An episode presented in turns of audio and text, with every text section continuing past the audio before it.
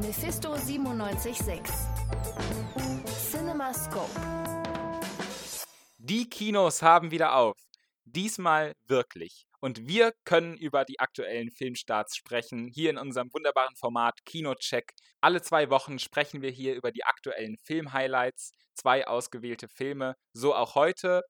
Das werden wir tun. Das sind Tim Puls, das bin ich, und mein Kollege Vincent Schmidt. Hallo Vincent. Hallo. Es starten ja auch gleich heute am 1. Juli 2021 für, glaube ich, jeden Geschmack äh, Filme. Da ist echt für jeden was dabei, oder?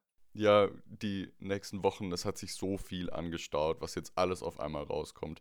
Allein heute kommt Godzilla vs. Kong, der große Monster-Blockbuster. Conjuring 3 für Horrorfans. Ähm, Nobody, ein Actionfilm von den John Wick-Machern. Äh, Possessor, ein äh, sehr cooler Thriller, den ich schon sehen durfte, den ich auf jeden Fall nur empfehlen kann. Und Judas and the Black Messiah, das große Oscar-Drama. Wo wir gerade bei Judas and the Black Messiah sind, das war ja auch ein Film, der dieses Jahr bei den Oscars viele Preise abräumen konnte. Und da merken wir, dass viele Oscar-Filme jetzt in den nächsten Wochen uns erwarten in Deutschland. Da ist für jeden Geschmack auf jeden Fall was dabei.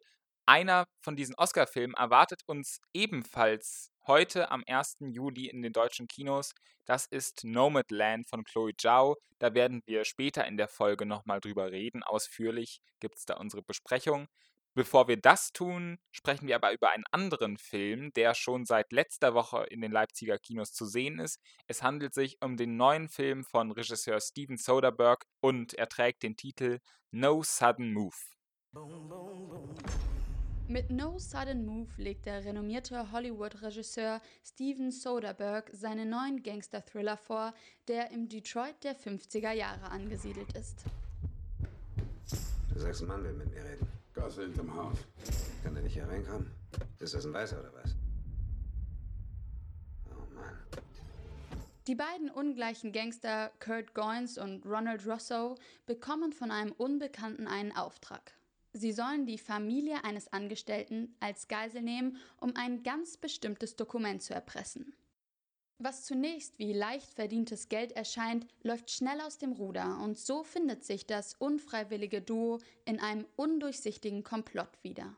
Hier scheint von den unterschiedlichen Mafiabanden bis hin zur Detroiter Autoindustrie jeder verwickelt zu sein. Denk nach, das war ein abgekartetes Spiel. Die beiden Gangster versuchen, die verschiedenen Parteien zu ihrem Vorteil gegeneinander auszuspielen. Dabei müssen sie jedoch stets auf der Hut sein, dass nicht auf einmal sie selbst den Kürzeren ziehen.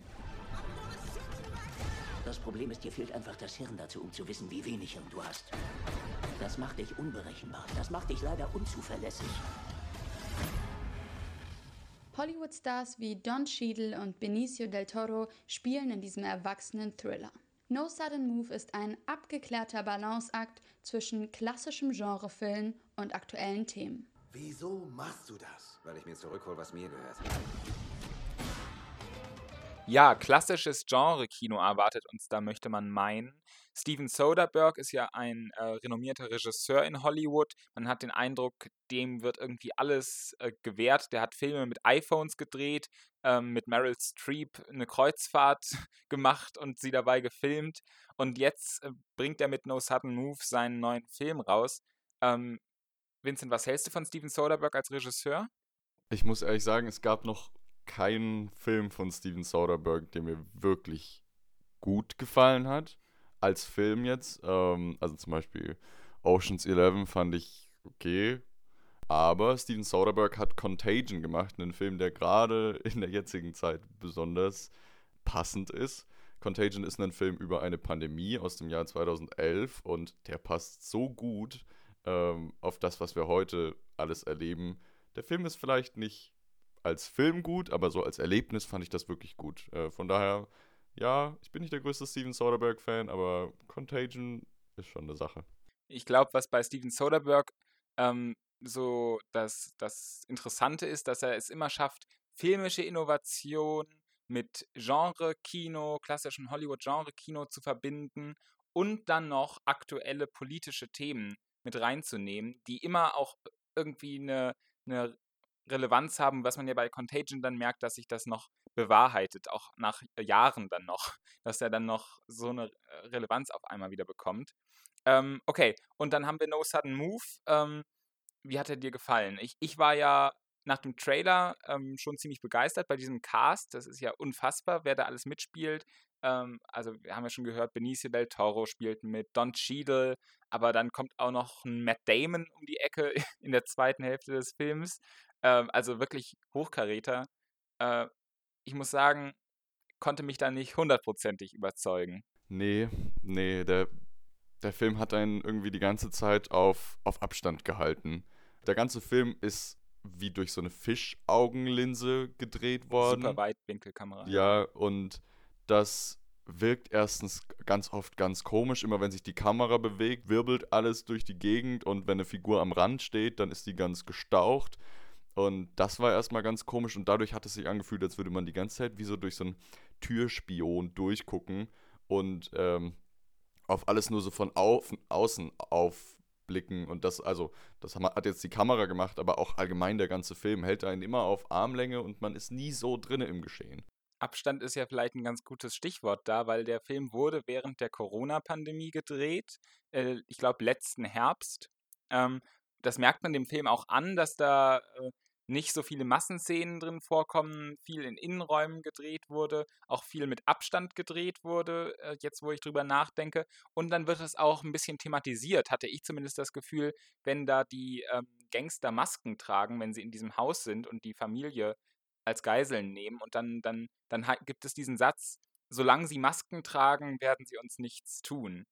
Und ähm, das finde ich, auch wenn du sagst, dass der Film einen so auf Abstand hält, auf Distanz, ich, ich könnte mir vorstellen, dass jemand wie Steven Soderbergh, ähm, dass das so seine Art ist, die Corona-Pandemie künstlerisch aufzuarbeiten. Auch wenn der Film natürlich in den 50er Jahren spielt, aber es ist natürlich nicht die einzige, der, der einzige Aktualitätsbezug, den es da gibt.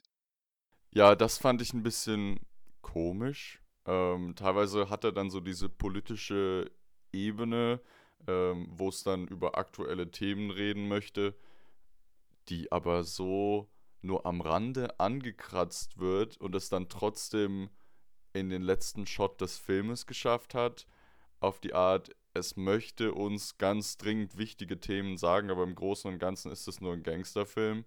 Das weiß ich nicht. Hat ja, ein bisschen die, aufgesetzt gewirkt. Ja, die, die Themen, die da angeschnitten werden, sind ja zum einen ähm, Rassismus, also aber auch ähm, Spaltung der Gesellschaft in unterschiedliche ethnische Gruppen, äh, Zweiklassengesellschaft, ähm, aber dann auch äh, Automobillobby, Automobilindustrie, dann auch Klimawandel, Geld spielt eine ganz große Rolle. Ähm, wer ist mächtig, wer ist äh, am Rand der Gesellschaft verortet und wie gehen die Figuren damit um?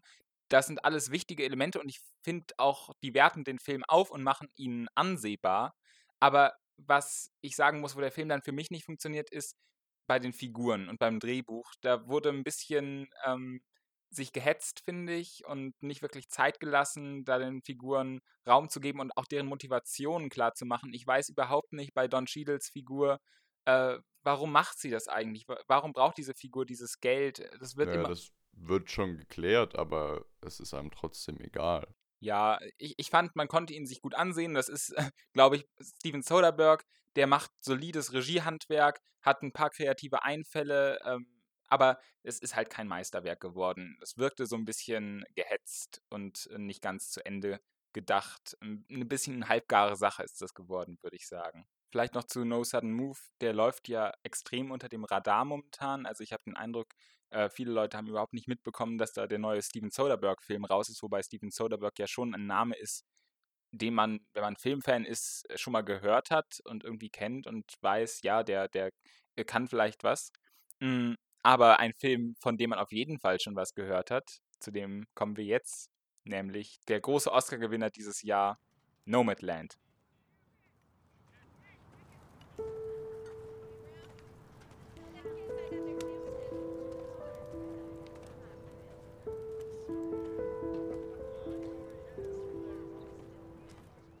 Seitdem ihre Heimatstadt nach Schließung der Bergwerke wirtschaftlich zusammengebrochen ist, lebt Fern in ihrem Van. Mit kurzen Saisonarbeiten hält sie sich über Wasser und wohnt in Wohnwagensiedlungen im ganzen Land verteilt. Ferns Schicksal ist das tausender Menschen in den USA. Meine Mom sagt, Sie sind obdachlos. Ist das wahr? Nein, ich bin nicht obdachlos. Ich bin nur hauslos. Ist nicht dasselbe, habe ich recht? Ja. Regisseurin Chloe Zhao adaptierte mit ihrem Film No Man's Land teils dokumentarisch, teils fiktiv das gleichnamige Sachbuch aus dem Jahr 2017. No Man's Land erhielt Oscars für den besten Film, die beste Regie und beste Hauptdarstellerin bei insgesamt sechs Nominierungen. Weißt du, was ich an diesem Leben am meisten liebe? Es gibt keine endgültigen Abschiede. Ich habe hier hunderte von Menschen getroffen. Und ich würde mich nie endgültig verabschieden. Ich sag zu allen nur, also, man sieht sich.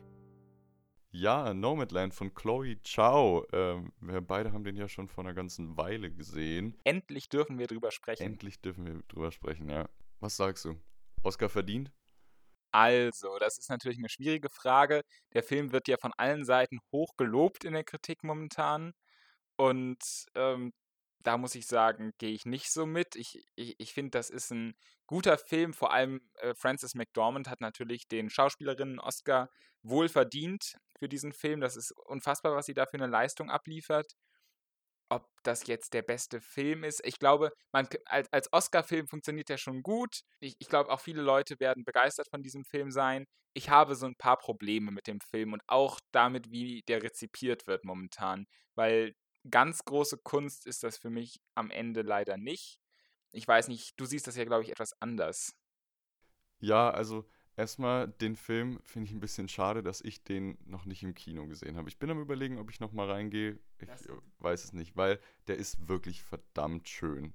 Also der hat so Naturaufnahmen oder auch einfach wunder wunderschöne Einstellungen, ähm, die ich gerne auf der großen Leinwand gesehen hätte. Und gerade in der ersten Hälfte dachte ich mir, wow, das ist jetzt, das ist so menschlich, so nah, so, es wirkt so echt alles. Äh, sind ja auch die echten Leute, die sich da selbst spielen. Ähm, dass sich das auf jeden Fall extrem gut angefühlt hat. Aber dann, der Film war dann doch irgendwie ein bisschen zu lang für das, was er sagen möchte. Ähm, da hätte meiner Meinung nach auch weniger gereicht, weil es ist ein ja, genauso wie hier äh, Francis McDormand durch die Gegend irrt und ohne Plan äh, irgendwo hingeht, weiß man auch als Zuschauer in nie, wo geht der Film denn jetzt hin. Ja, da, da, genau, das, das, das, das stimmt, das stimme ich dir zu, aber das, was du sagst, das am Anfang, das, das ging mir nämlich auch so, dass, dass man erstmal so ist, oh, das ist ja eine total ehrliche Ästhetik, die da gefunden wurde, man ist total nah an diesen ähm, Menschen dran und es ist so menschlich. Und da fängt dann auch mein erstes großes Problem mit diesem Film an. Ich finde, das rutscht dann ganz schnell in Kitsch ab. Weil man auch diesen Unterschied hat, Frances McDormand als Schauspielerin und diese echten Menschen, die wirklich so leben.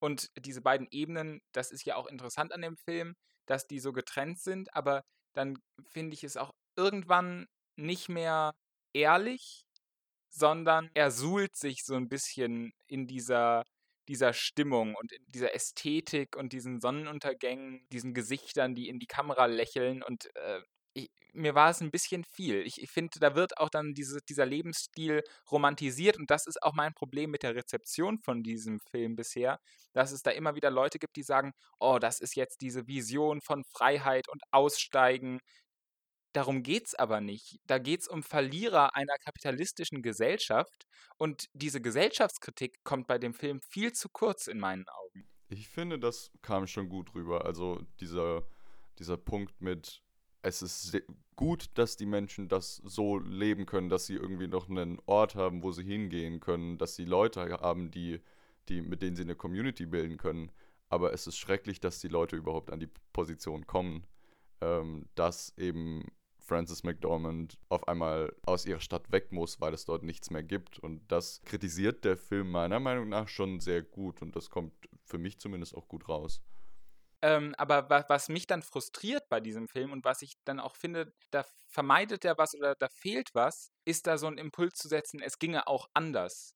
Und da wird dann so dieses Fass aufgemacht, ja, diese Menschen, denen geht es zwar so schlecht, aber äh, die, die sind Verlierer dieses Systems, aber sie machen sich trotzdem irgendwie schön. Sie machen das Beste draus oder so.